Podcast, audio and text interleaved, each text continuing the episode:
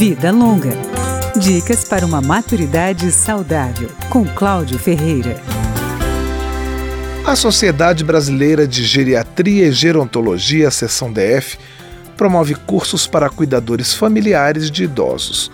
Em uma live para apresentar um dos cursos, o fisioterapeuta Hudson Pinheiro afirmou que o cuidador familiar faz parte da equipe multidisciplinar, além de estar com o idoso todos os dias treinar, capacitar esse familiar é uma necessidade até mesmo para que a gente consiga uma melhor adesão aos cuidados, quer seja medicamentoso, farmacológico, cuidados de higiene, de rotina, alimentar, nutricional. Para o geriatra Otávio Nóbrega, que faz parte da SBGG do Distrito Federal, é preciso criar uma cultura de cuidados.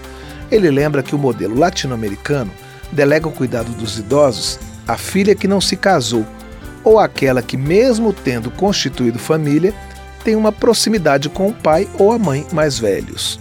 Não temos mais essa figura de uma forma muito prevalente no Brasil. A mulher hoje está no mercado de trabalho, as pessoas se mudam por conta de oportunidades de emprego e os nossos idosos permanecem morando nos seus domicílios, nos seus locais de origem, quase sempre amparados por uma rede de cuidados que não é grande, chega até a ser precária. Cada vez mais, então, a gente tem que buscar capacitação.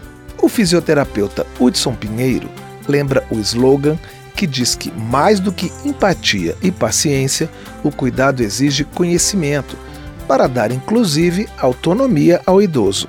A gente entende muitas vezes na nossa cultura que cuidar é fazer pelo outro. E na verdade, não. Cuidar é a gente respeitar o que o outro consegue fazer e ajudar e colaborar. Assim a gente consegue estar estimulando aquela pessoa que necessita de nossa ajuda e sem sobrecarregar o nosso cuidador.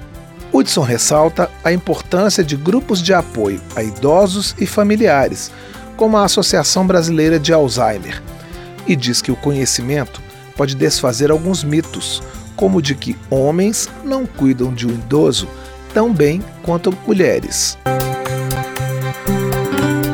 Vida Longa Dicas para uma maturidade saudável, com Cláudio Ferreira.